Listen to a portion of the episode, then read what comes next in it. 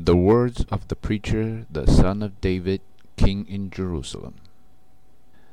Vanity of vanities, said the preacher, vanity of vanities, all is vanity. What profit hath a man of all his labour which he toils under the sun? One generation passeth away, and another generation cometh, but the earth abides for ever.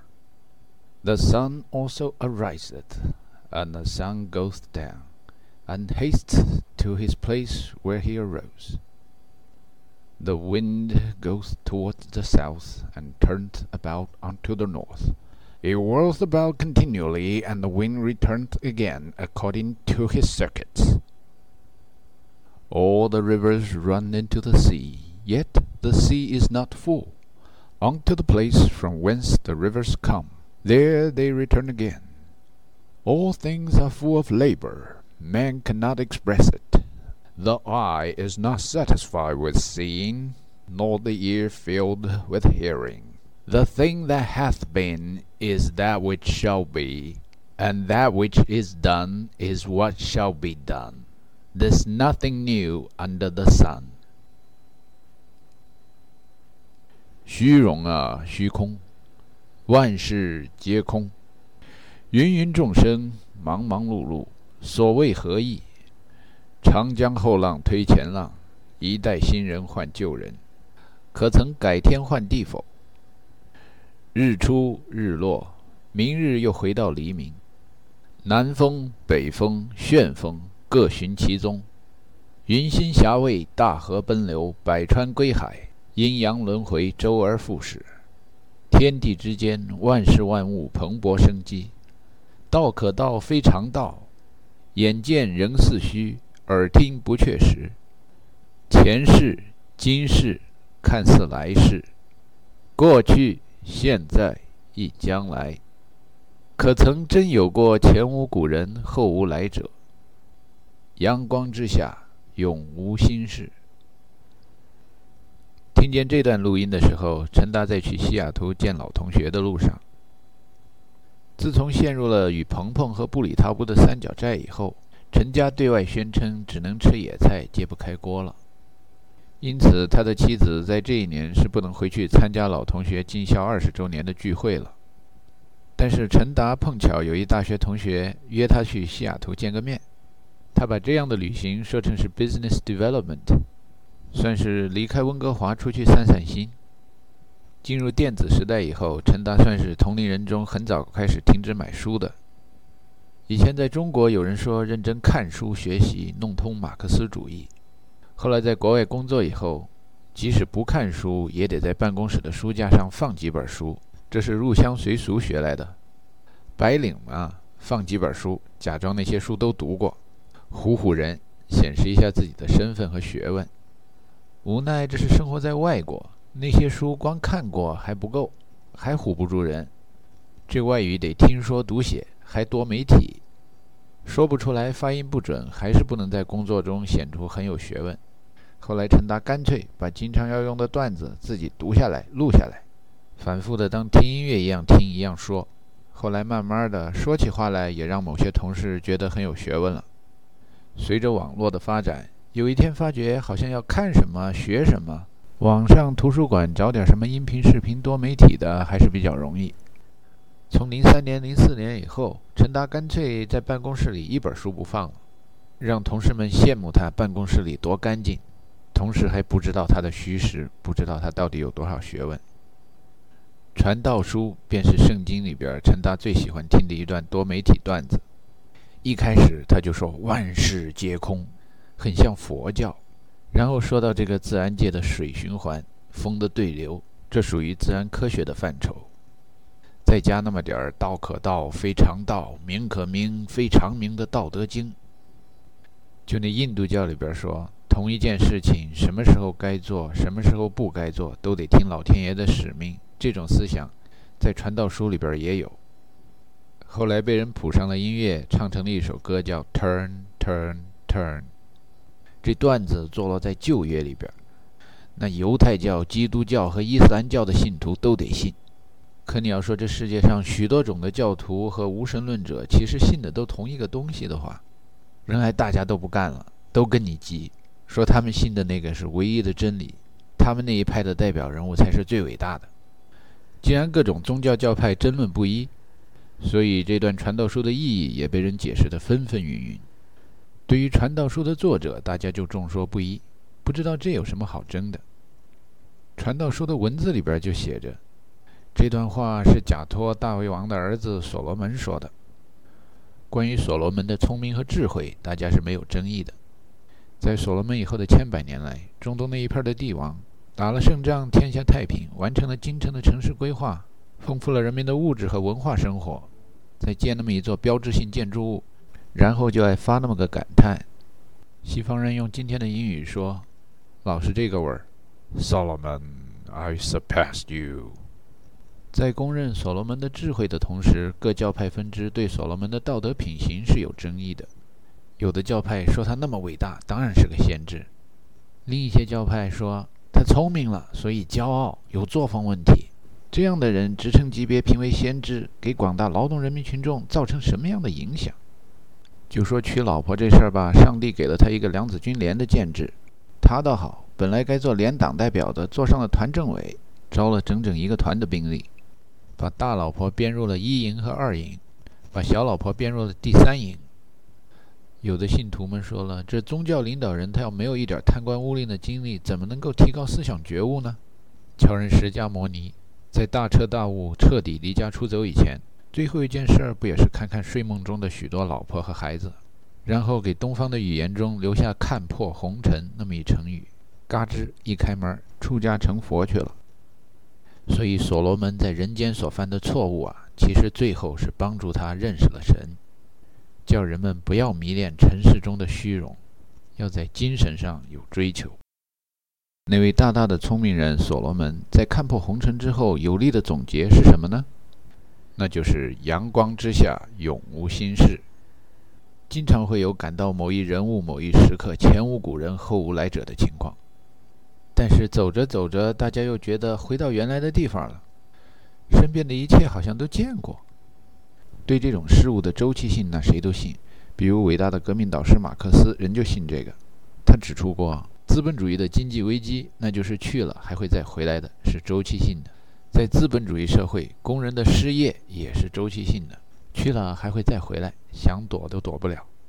一转眼，陈达想起上一次在电岛失业，已经是两年以前的事儿了。每一天，太阳都曾经按时升起，按时落下。自己开业、自己创业，可不就是失业吗？据小业主们说，小生意最怕的就是客户少、收入来源少，瞧不起那打工的，说那打工的你不等于就只有一个客户、一个收入来源吗？这种生活多可怕！但是在做小业主没有收入的时候，或者碰上比较高工资的雇员的时候，心里边又觉得，瞧瞧人家。混着混着少干活多拿钱，不也挺滋润的吗？可是人呢，就是不能这山看着那山高。过几天听听，哎呦，这以前老板的老板，什么五百强的 Senior VP，因为站错队也被人给开了。哎，大家日子都不好过呀。想想这样的例子，心里边又和谐了。看来最好的处境是左右逢源，从某大公司不时有进账，同时也经营一点自己的小本生意。陈大眼前要见的这位同学，听起来好像就混到了如此的境地。这哥们儿以前被同学们送一外号叫“大葱”，可不能误会了，“葱”是聪明的“葱”。这次是来美国生孩子的，不，确切的说是陪老婆来这生孩子的。大葱原名叫李红军，字文革。工作以后觉得“红军”这个名字旧时代的气息太浓厚了，改成了宏大英俊的“红俊”。早年来中国驻美国大使馆任职时，在民间用过一英文名字叫 Howard。这次来在电子邮件里边说从商了，名字也变得更加响当当，从 Howard Lee 变成了 Bruce Lee。随行人员也从特雷西变成了桑德拉。想当年，陈达的大学同学中不知道兴起了哪一股风，许多人外号里都喜欢有个大字，有的人被同学们称为大哥。那是因为受人尊敬，有人叫大胖子，有人叫大壮，这种外号是根据身体的体型特征来的。沿着同一条思路起外号，无论男女，还有同学叫大嘴叉子、大脚丫子、大腰板子、大屁股，这就有点不严肃了。下面呢，有人引进外国人的命名方式，把大屁股的女朋友叫做大谷之子。有一日本电视剧里有一角色叫大岛茂，环顾四周，于是有人在同学中命名某人为大老茂。有一本哲学书的作者叫叔本华，那作者的肖像很像班上一长得比较像外国人的一同学叫韩本华。大家开了个会以后，觉得这外国人的名字经常姓和名是调过来发音的，比如叔本华就应该发成本华叔。于是本华也就变成了一个长长的外国名字，他本华大叔。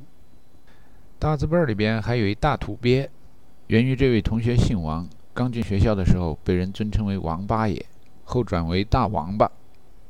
成绩特好，可受不了刺激，家来自农村，自尊心极强。比如听见化学老师用一比喻说共价键，不愿意失去任何的电子，就像中国农民一样自私，抓住不放。大王八就在台下愤愤地说了一句：“放你妈的屁！”还争辩这是伟大领袖毛主席往诗词里边放的书面语言。这些自大和被别人捧大的大学生们，互相之间却经常想把别人一览众山小。在中国科大里，“你这蠢货，你这俗人”，那算是客气的语言。接下来要用英语骂人，从字母表的第二个字母开始。谁要是真没算出正确的答案，被别人提醒了，就得准备着被那乐于助人的同学用铅笔头敲着脑袋说：“你真笨呐，笨的简直是。”下面就等着欣赏来自全国各地四面八方的歇后语吧。很有可能敲别人脑袋的和被别人敲着脑袋的，高考成绩都不差。学校里的高音喇叭和欢迎新同学的大会上都在宣传着。今年有多少多少个省的理科状元被录取进入了我校，列一项全国第一。今年我校投考卡斯比亚被录取人数又占一个全国第一。在大会上，有老师问新同学：“知不知道什么叫穷清华、富北大、不要命的上科大？”我们学校没有熄灯制度，谁想读书，二十四小时都欢迎。在学校里会考试的人层出不穷。在全国各地好几千公里外都能感受到。上大学的时候，陈达拿着学生半票出去旅游，跑到大西北住在一大学生宿舍里。有人听说他是科大来的，还同一年级，就问他：“哎，你认不认识一叫朴智颖的女孩？”陈达说不认识。科大虽然人数不多吧，但是也不是学校里谁都认识谁。哎，咋会不认识呢？这女孩学习特好。我们省的理科状元，我告诉你啊，我们老师有一次出偏难怪题，全班就一两个人及格。这老师一看，坏了，这怎么交差呢？把同学们那分数都拿来开根号乘以十，然后才敢往上报。就这样吧，班上勉强才有十几个人及格。可那朴智颖吧，他分数处理过没处理过一个样。蒲蒲松龄的蒲。智智慧的智，颖新颖的颖，我们同学吧都把这朴智颖叫做不是颖，读书太厉害了。你在你们学校真没听说过？陈达说：“哎呦，大概在我们学校不是人的同学太多了，我是真没听说过。”在大学的时候，陈达发觉同学当中好像学习好，在校园里并不出名。大家最羡慕的是那些学习的非常轻松。但是到考试的时候，分数总是很高的同学，为了达到那样的境界，有人会选择不正当方式，也有人会选择考试以前突击。艺术印象分和高难度动作的难度系数往往不兼容。选择作弊的同学，有时会碰上特喜欢反作弊的老师。超低空飞行的敢死队员们，在亲耳听到热烈的掌声以前，有可能先遇上飞蛾投火的命运。一段大学生活过下来。大葱能让所有同学佩服的地方，就是他好像没拿出吃奶的劲在那儿学习，但是成绩居然能在班上达到优秀。陈达跟大葱见了面以后，客套了一番，问问新生儿跟母亲是否母子平安，一切都好。经过一点小小的迂回之后，打探清楚，给大葱生这一胎的母亲和上一胎的母亲是同一个女人，然后才放开一点说：“看来你这贪官还没有特别贪、特别腐化。上次听说你把你那名字改了吧？可以理解，你原来那名字太文革味儿了。这次你把弟妹的名字也改了，而且改的跟原来名字一点关系都没有。”我差点以为你做贪官已经到了跟多个女人生多个孩子的水平了。大葱说：“国家已经三令五申，政府官员不能经商。我现在已经跟你一样干私营企业了，过不了几年，我换的工作单位的数量也快赶上你了。”大葱是河南郑州人，脱胎换骨那么多年，身上许多东西都变了，就是口音没改。他说到这次生孩子是来到南加州洛杉矶一带，说那儿已经有了比较完善的一条龙接生服务。